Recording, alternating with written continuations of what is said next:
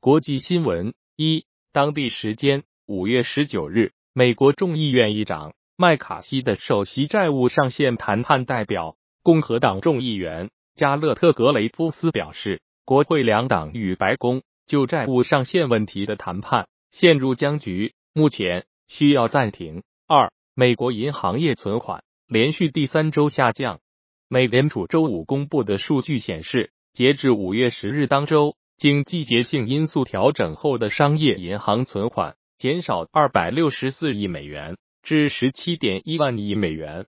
其下降主要集中在大型银行，未经调整的存款下滑五百七十亿美元，前一周增加六百六十五亿美元。三、日本央行行长植田和南继续保持鸽派基调。植田和南周五在东京发表讲话称，如果仓促改变政策，阻碍朝着实现物价稳定目标百分之二迈进的初步进展，这一目标终于近在眼前，代价可能会极其高昂。四七国集团峰会于周五在日本广岛拉开帷幕，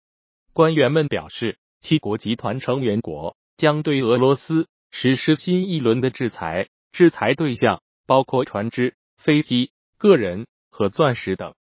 峰会将寻求通过追踪单个宝石品类的机制来降低俄罗斯的钻石开采收入。六，当地时间五月十九日，俄罗斯外交部发表声明表示，俄罗斯将禁止五百名美国公民入境俄罗斯，以回应美国方面针对俄罗斯的制裁。这五百人中包含美国前总统奥巴马。等美国高级官员或前任官员和议员、美国媒体人士和向乌克兰提供武器的公司负责人。国内新闻：一、五月十八日上午九点，国家金融监督管理总局在北京金融街十五号正式揭牌，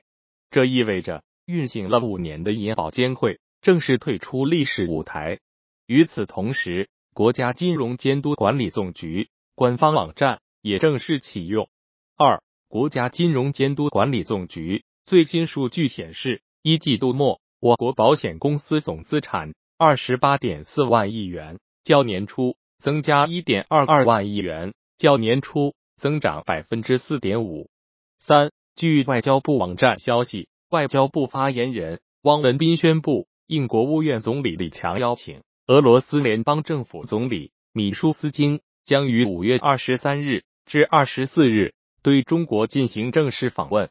四多家外媒五月十八日援引中国驻美大使馆的消息称，中国商务部长王文涛计划于下周前往美国底特律出席亚太经济合作组织贸易部长会议，同时将与美国商务部长雷蒙多、美国贸易代表戴奇分别会面。五五月十九日上午，国家主席习近平。在陕西省西安市主持首届中国中亚峰会，并发表主旨讲话。六国元首在会上签署《中国中亚峰会西安宣言》，并通过《中国中亚峰会成果清单》。财经新闻一：大摩股价午盘后跌幅扩大至百分之二点六。五月十九日周五，自二零一零年一月上任的摩根士丹利首席执行官戈尔曼。在年度股东大会上意外官宣，称自己会在未来十二个月的某个时刻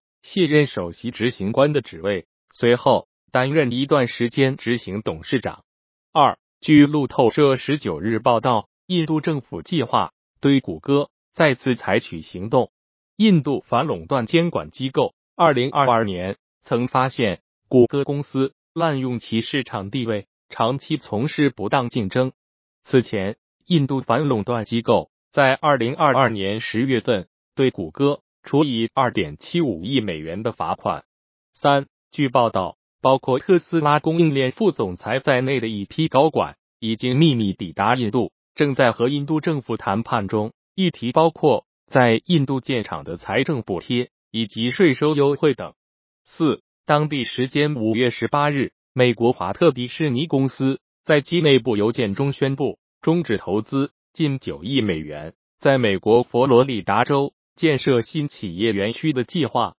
该项目原本将给佛州带去两千多个工作岗位。